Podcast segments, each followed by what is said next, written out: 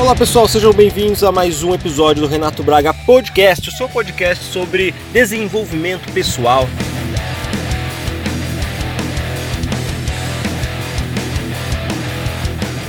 E hoje eu vou conversar com ninguém menos do que Bernardo Rocha de Rezende, mais conhecido como Bernardinho, ex-jogador, treinador de vôlei, economista e empresário.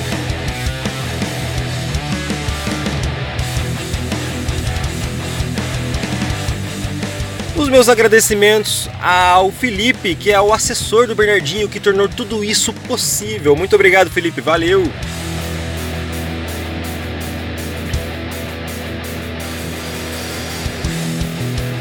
Bom, pessoal, eu tinha muito mais perguntas para fazer para o Bernardinho por conta do tempo e da correria que é a vida dele.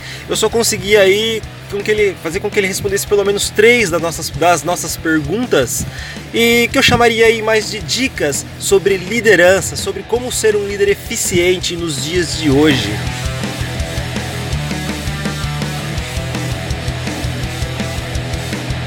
Bom, sem mais delongas, bora lá pro talk.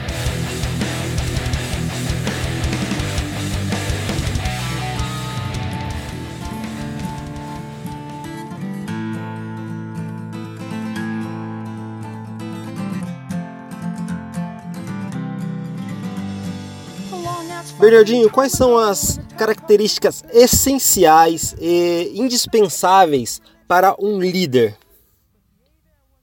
Eu acho que principais características, eu diria, se eu tivesse que né, abordar e criar ali, adjetivar o líder, seria ético,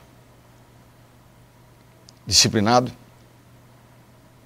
ele cumpre o que promete, ele uh, sabe ouvir, porque a comunicação é muito importante, saber ouvir é fundamental para poder realmente, né, porque comunicação é uma via de duas mãos.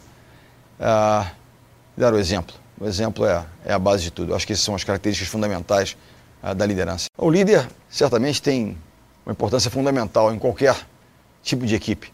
E eu acho que a, a base, o pilar sobre o qual se constrói a liderança é a ética. Ou seja, um comportamento do líder tem que ser um comportamento ético, justo, correto. Ele pode ser duro, mas ele tem que ser justo com as pessoas. Isso é a coisa mais importante para que você mantenha uma relação de confiança com o seu time.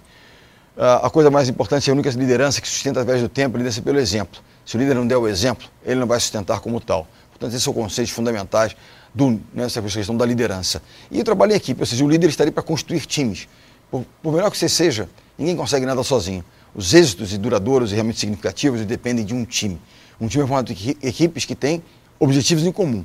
Mas tão mais importante que termos objetivos em comum é termos a consciência de que só vamos atingir esses objetivos com a participação de todos, mesmo daqueles que possam parecer menos importantes, porque não há menos importantes. Há atribuições e talentos diversos nesse processo. Cara, nós vemos você aí na TV, né, é, gritando, correndo ali, né, sofrendo ali com, com todos os seus jogadores e tudo mais, e trazendo isso para um contexto geral, né, tanto aqui na área de TI ou qualquer outra área. É, como deve ser a personalidade, ou a verdadeira personalidade de um líder, né, perante as pessoas? Acho que o líder tem que ser aquilo que ele é. Ele não pode ser artificial. Se ele é um cara mais exigente, né, que, enfim, fala mais alto, quer que seja, ele é o que ele é. Mas as pessoas têm que ver né, a autenticidade, a verdade no líder. Ele é ético, ele é que ele é. Bonzinho, fica uma coisa meio de, ah, ele é bonzinho, mas ele é bonzinho porque ele é uma pessoa de natureza dócil, ou ele é bonzinho porque ele quer ser bonzinho com seus uh, comandados. Eu acho que ser bonzinho apenas para ter a simpatia dos outros, certamente ele, ele vai ser incapaz de liderar esse time. Ele tem que ser aquilo que ele é. E o que é mais importante, se perguntar a essência do líder, ele fala de ética e tal, mas ele é o guardião de valores. Nós podemos negociar o horário do nosso treinamento, do nosso trabalho, o conteúdo eventualmente, mas valores e princípios não são negociáveis. O líder é o guardião de valores. E lembrando sempre que um time e o processo de, de falência de um time, né, ele apodrece, ela apodrece pela cabeça, ou seja, líderes ruins, líderes fracos, líderes não éticos certamente levarão à, à falência da instituição. Bernardinho, uma última pergunta aí para a gente fechar com chave de ouro. Qual é a melhor maneira de solucionar conflitos de ego entre os jogadores do time ou entre os colaboradores de uma empresa, né? Quando você tem um grupo ali, um time, como é que você soluciona esses conflitos de ego? O grande rival na formação de um time são egos e vaidade fora de controle. Quando o cara começa a achar que ele é o cara, que ele não precisa dos outros, né, que ele independe dos outros, certamente aí você começa a esfacelar o seu time e os resultados de, de, de, alto impacto, de dura, duração ele, é, é, longa não, não vão acontecer porque dependem de um time.